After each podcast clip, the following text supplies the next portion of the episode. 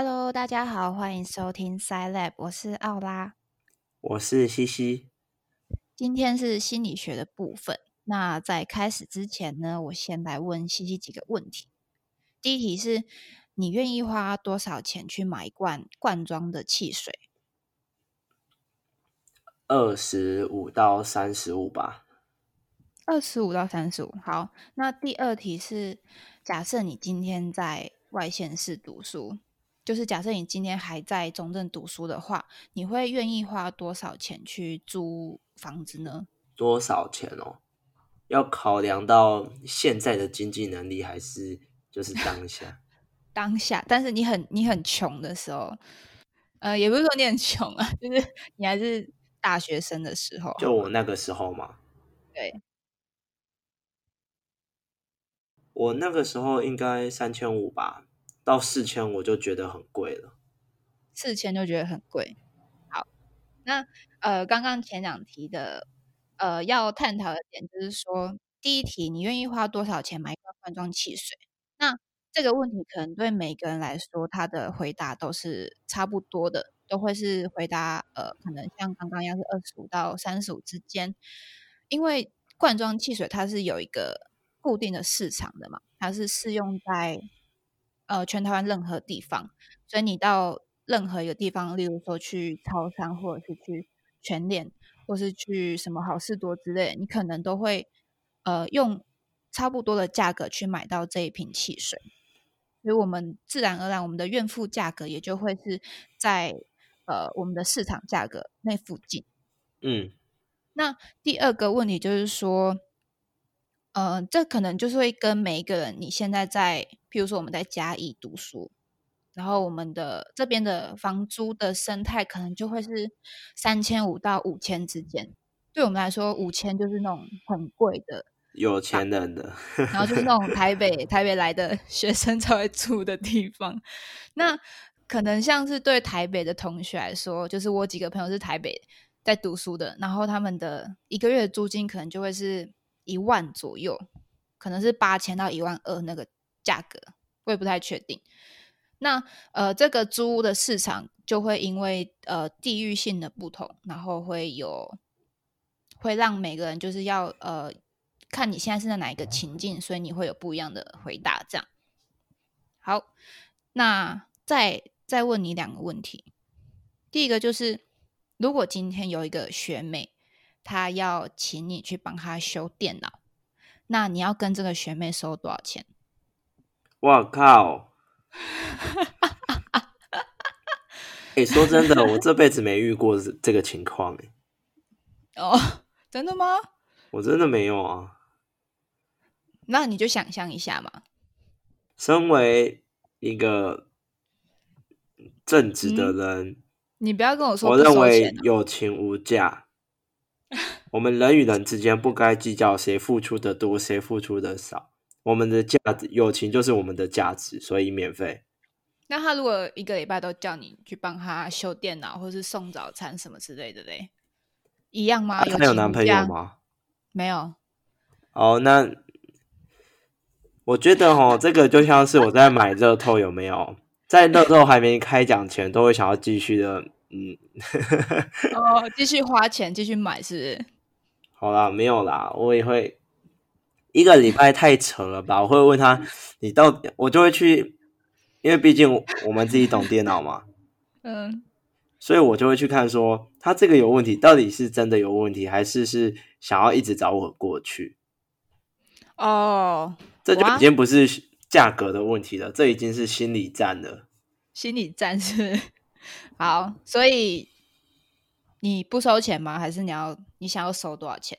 如果说没有换到，呃呃，就是如果没有需要换到零件，有没有？那零件就是有我我说他第三方好了，就是需要第三方买东西的话，而是单纯设定啊或是什么的，那这种的话就不用收钱嘛。那如果是可能半小时一小时内解决就不收钱，可能就哦谢谢哦不会这样子。那如果他花了我一个下午，就是嗯，还是希望他能 maybe 请吃个早餐，请一小顿饭这样 当做回报这样子。嗯哼，好，那第二个问题是，呃，如果我要你把你的整张脸涂成黄色的，那你要收多少钱你才愿意这么做？我在网络上看到一个、欸，给你一百万美金，然后你打你朋友一巴掌，你愿不愿意？类似这个吗？愿意啊。但是，但是今天这个可能是就是你身上发生在你身上这件事情，所以不是朋友，是你。你要把你的脸涂成黄色的话，你觉得你应该要收多少钱，你才会愿意这么做？诶、我都会看交情诶、我会看说我跟他交情到底好不好，才会决定价格。哦，那如果是陌生人嘞？就是诶、你要干嘛？然后他讲干嘛？然后我说哦，那请问就是我我这个协助是有任何的回报吗？我就会很硬生生的跟他谈价码，就是要干嘛嘛？那这个、嗯因为这个不是我们生活中会遇到的事，所以其实很难去定价嘛。哎、你不要把我 要讲的话讲完，你就哦，不好意思，哎、搞什么？哦，我会开五百块啦，我也不知道啦，哦反正我就开五百啦。我刚刚什么都没说。好，反正好，第一个问题就是说，就是其实像是修电脑，可能它也是有一个市场的，因为像是现在有那种什么那个，比如说修手机的，也有修电脑的的店，然后它是会有一个固定的市场存在。那今天如果是你去修，假设修一个小时，那你如果你一定要收钱的话，那你可能就会是一百六，基本太时薪嘛便。宜了，就是 修一个小时，那你可能不知道怎么竞价，那就基本时薪吧。假设啦，就是跟我在一起，或是给我五百块，二选一。刚刚 我觉得太太好笑了。好，反正反正可能呐、可能是基本时薪。那第二题的话，就是因为今天是没有这个涂把脸涂成黄色的这个市场，所以呃，一般人会不太知道说，呃，他没有办法用我们已经熟悉的一个市场价格来判定说他要收多少钱，所以这嗯个完全就会依照他的个人喜好，就是今天我可能觉得要把脸涂成黄色，那可能就是还好没什么，你可能就收个五百块。那可能另外一个人觉得说，他会觉得这个涂料可能对皮肤不好啊，然后涂了会呃很丑什么之类的，然后他要跟你收三千块。所以就是在一个没有市场价格去呃判定一个商品是价值多少的时候，每个人给的回答就会很不一样，因为我们会完全依照我们自己的个人喜好去定这个价格。嗯嗯，所以这两个、这四个问题的差别在哪里呢？就是说，当今天某样东西它有一个市价，那我们就不会去思考说我们自己到底喜不喜欢这个东西，我们只会去比较说，呃，今天这个 Pepsi 的可乐多少钱，然后今天是可口可乐，然后它的可乐是多少钱，这样。我们可能会去考虑机会成本，或是我们自己本身的预算，但是考虑的结果其实都跟这样东西本身的市价是差不了多少的。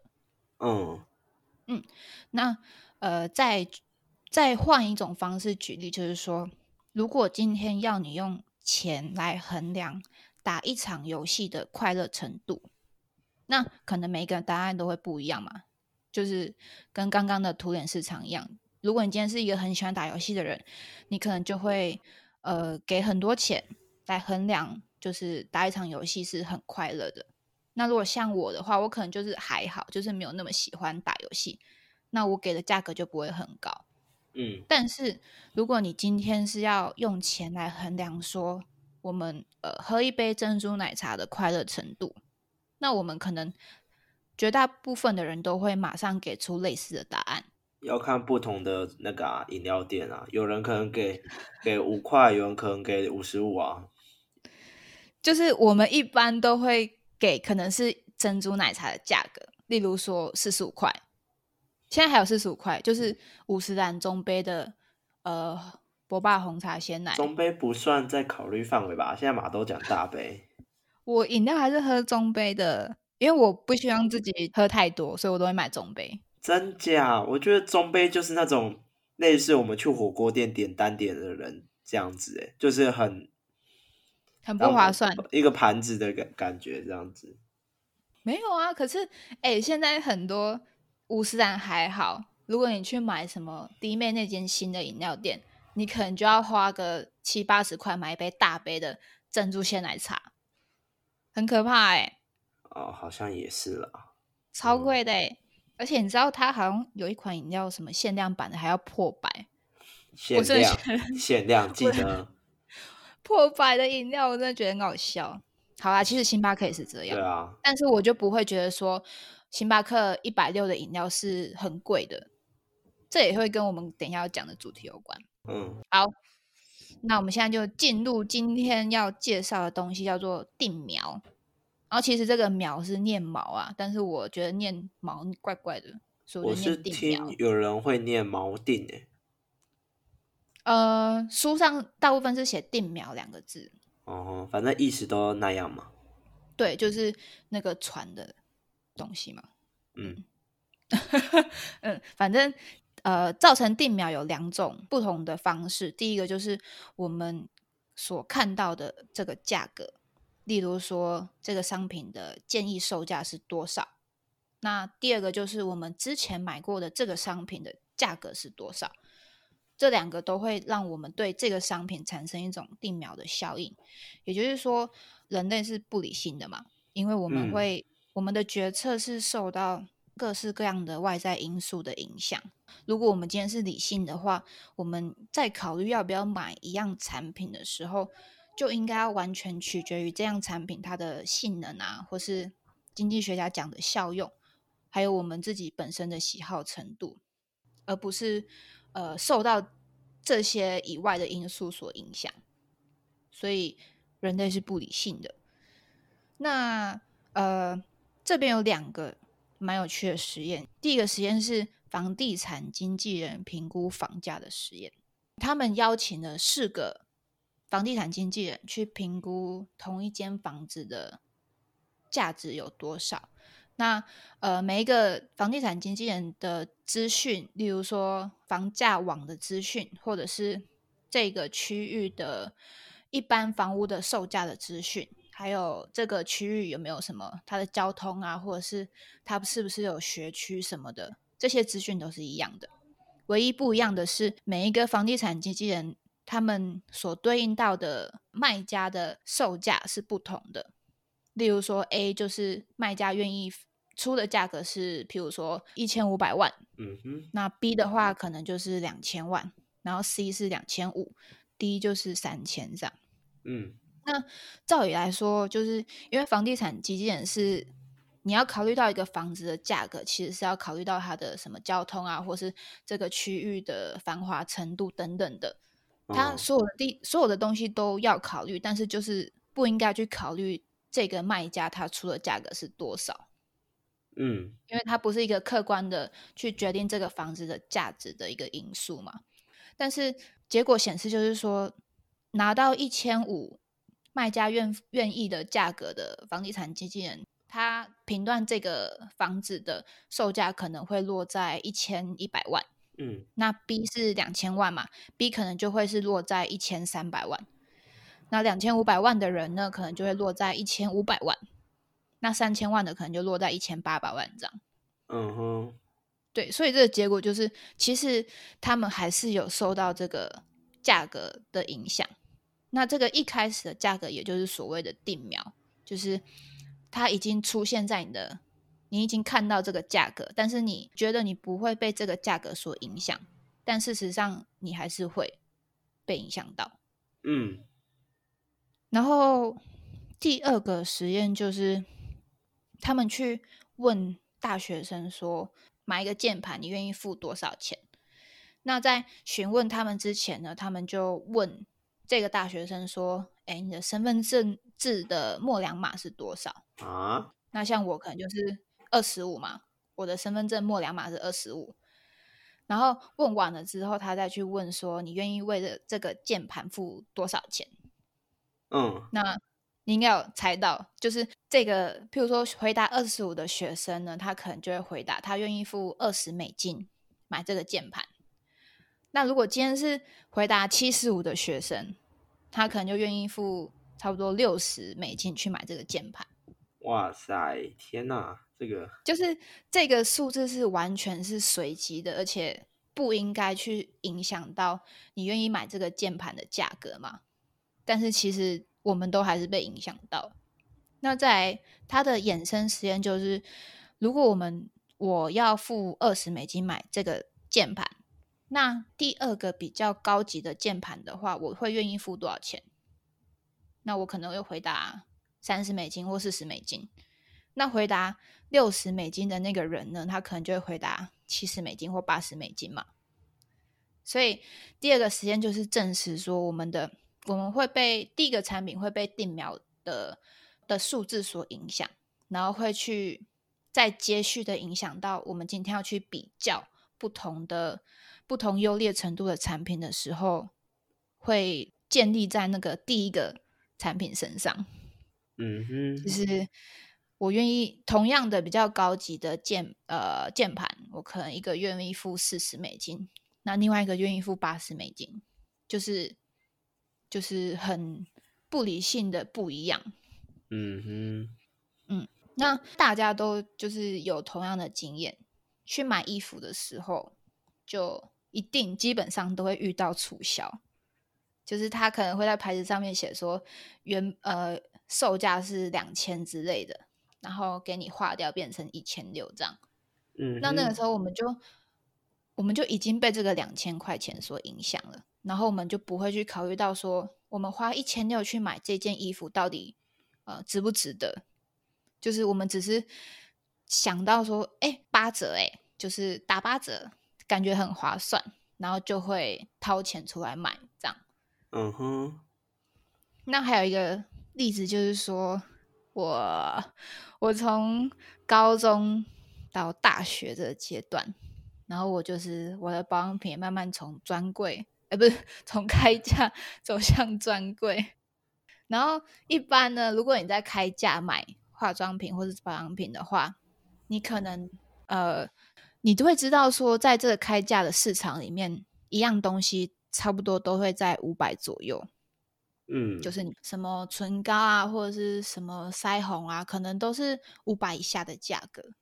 那如果你你要在屈臣氏买，看到一个超过一千五百块的东西，我当然不会买它，因为我会觉得说，嗯。这里就是这里的东西应该要都要是五百左右的价格，所以你要卖一千五，那我当然不会买，对不对？这感觉像是资讯落差，就是呃，因为我已经知道外面是怎么样的情况，所以这里我会去做选择。呃，资讯落差吗？资讯落差应该是说。比较像是什么二手市场，然后我不知道这个产品的程度到底是好还是不好的，然后但是店家知道说这个产品的实际状况是怎样，这个才叫资讯落差吧，资讯不对等。嗯哼，嗯，反正这也就是说我已经被开价的呃任何商品的定价所定瞄住了，就是。开价就应该要是五百左右的价格。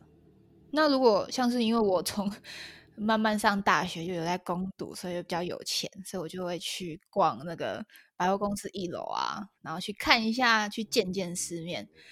那久了有研究之后，就会发现，嗯，其实专柜的东西一千以上很正常，而且可能是一千五或是两千。那如果我今天是同样要一千五的东西，在专柜，我就会。很理所当然的掏钱出来买，因为这是一个不一样的定苗嘛，开价就是五百，那可能专柜就是一千以上，所以我在专柜花一千五很合理。那我根本不会去考虑到说，嗯，他们的成分可能差不多，那一个卖五百，一个卖一千五这样。嗯，像我那个啊，我就是，呃，之前呐。在家教嘛，然后我教的比较不一样，我教的是城市啊。然后那个时候老那个对方妈妈就问：“哎，请问老师价格是多少？”这样子，然后我就愣住了。我就我就想，因为是我第一次家教，然后我就不知道价格怎么开。然后我就记得好像外面可能数学、物理、化学什么都开四五百、五六百，对，大概都五百左右嘛。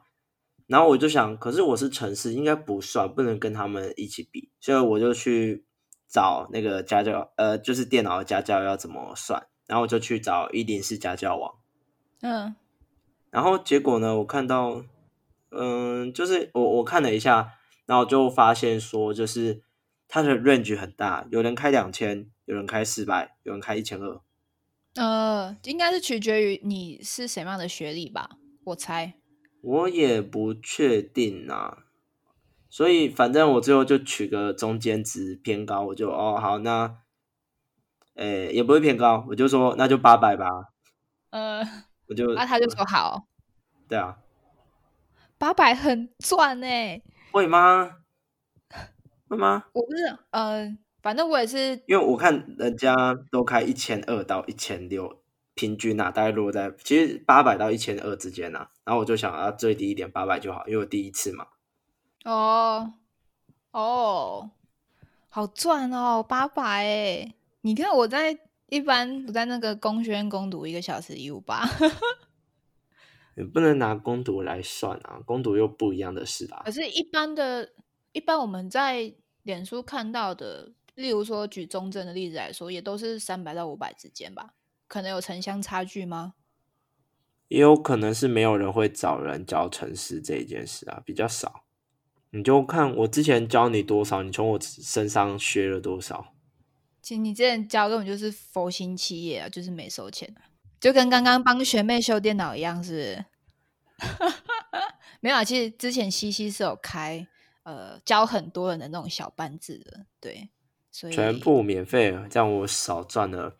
呃应该你们也有七八个人嘛七八个人，我一次两个小时还三个小时、欸，两个小时吧。啊，你就一一千五，然后算六个人，我每次少赚九千呢，然后我教了也有七八堂，好亏哦。亏爆了，真的。嗯，好啦，反正好，那再举一些比较生活中的例子，就是买车这件事情。不知道听众有没有去买车的经验？一般在买新车的时候，它旁边都会立一个牌子，是写它的售价是多少，就是可能是像是 B N W 大概就是两百万这样。那我前应该说半年前陪我爸去买车的时候，就完整的体验过那个买车流程。包含杀价吗？对啊，就是超麻烦，就是你要一直跟他卢说你要送什么东西，然后你的预算真的只有多少多少，然后要怎样怎样怎样，要杀多少这样。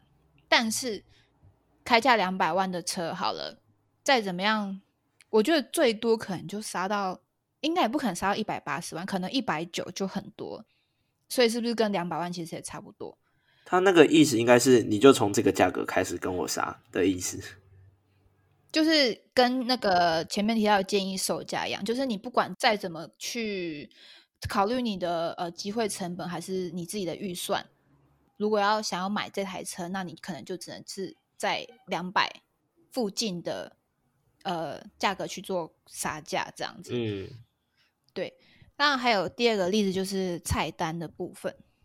如果你今天去一间比较高级的餐厅，然后你看到第一道菜，他写说什么呃明太子、鲑鱼、鹅肝、黑松露意大利面，然后一盘要一千五百块，那你会点这个来吃吗？不一定，看跟谁吃。一盘一千五百块，好，正常人不会点一盘一千五百块的意大利面来吃。那你要接着往下看，你看到说可能第二道菜就是一千，然后第三道菜是八百，往下排，那你就会受到第一个一千五还有一千的影响，你就会想说，嗯，可能一盘八百块的意大利面看起来也不错，而且跟其他的跟一千五跟一千的比来说，其实也还好，相对比较没有那么贵。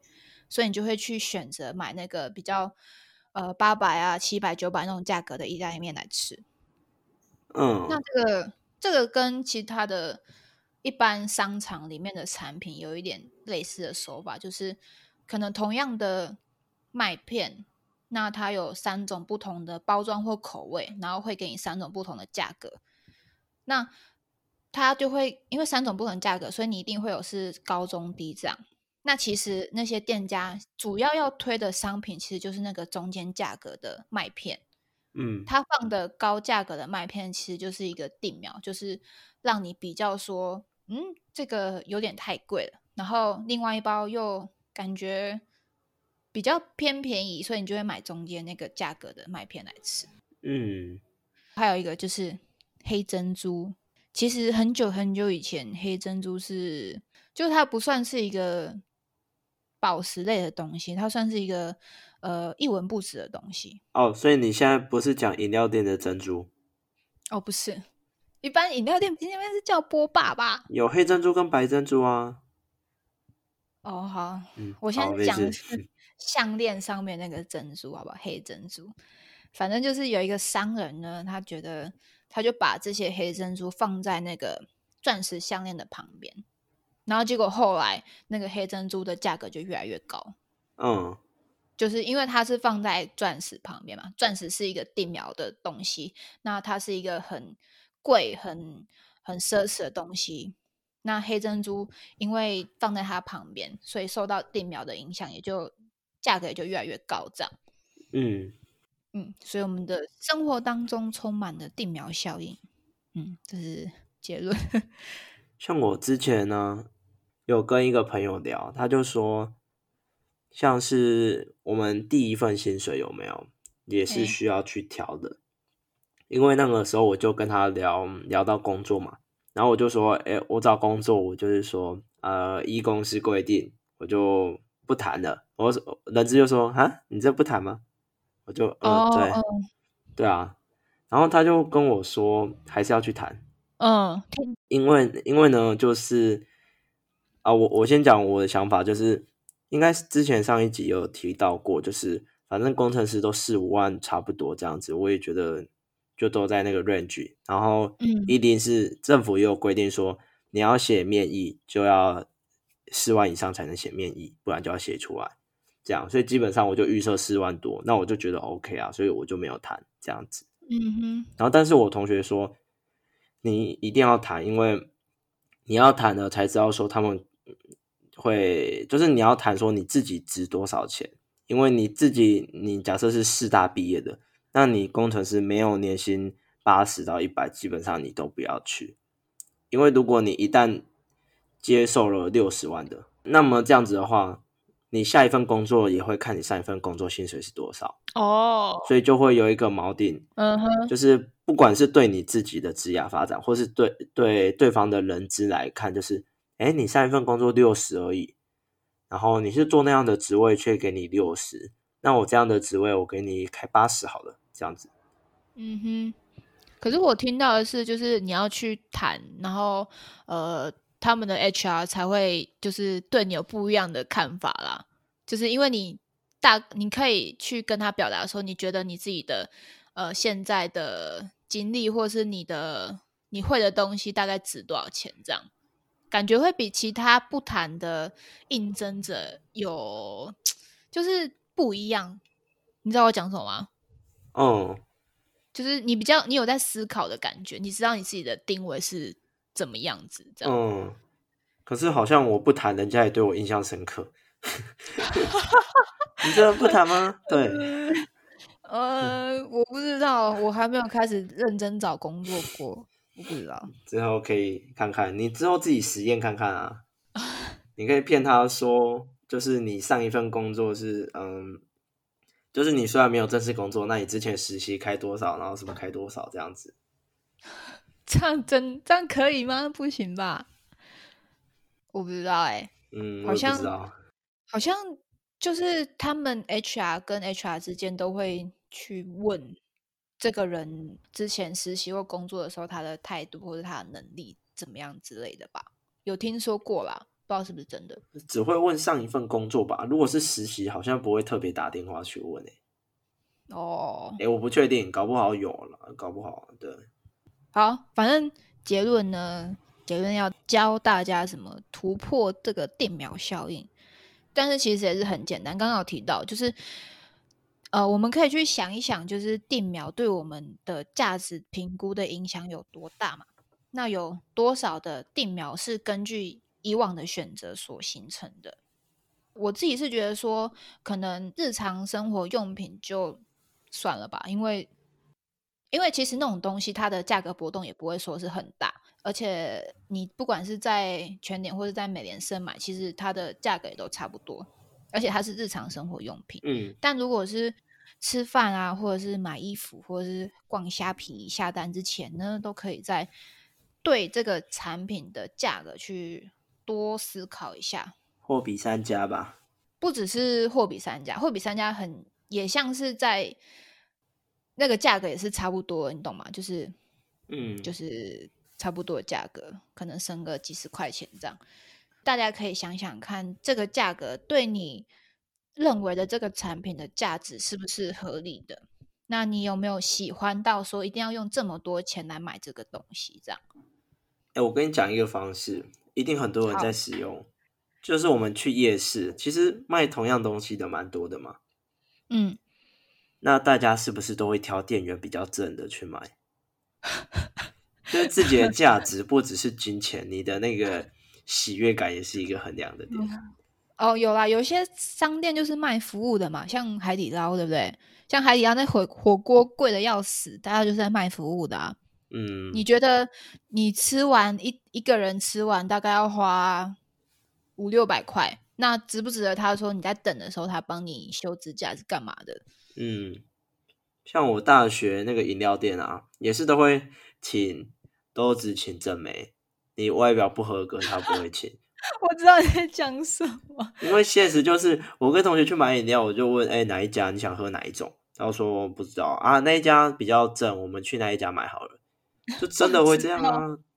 哦啊，好啦，就是，但是其实他们也他们的价格也不会说很贵啊，我是觉得还好，一般的饮料店而已啊。嗯，对啦，但多少就从这样一两笔单就这样子日积月累，也是很可观的影响力啊。那你就是该戒饮料了好吗？戒饮料、戒宵夜，其实也是一种方法。对，这样太太辛苦了。嗯，好，那今天对呃经济学上面这个电苗效应的介绍就到这边啊、你还有没有什么问题？没有了，没有。好，那如果听众有觉得哪边有听不清楚的地方的话，也可以呃留言或者是寄信给我们做询问，这样。那我们就下次见喽，拜拜。拜拜。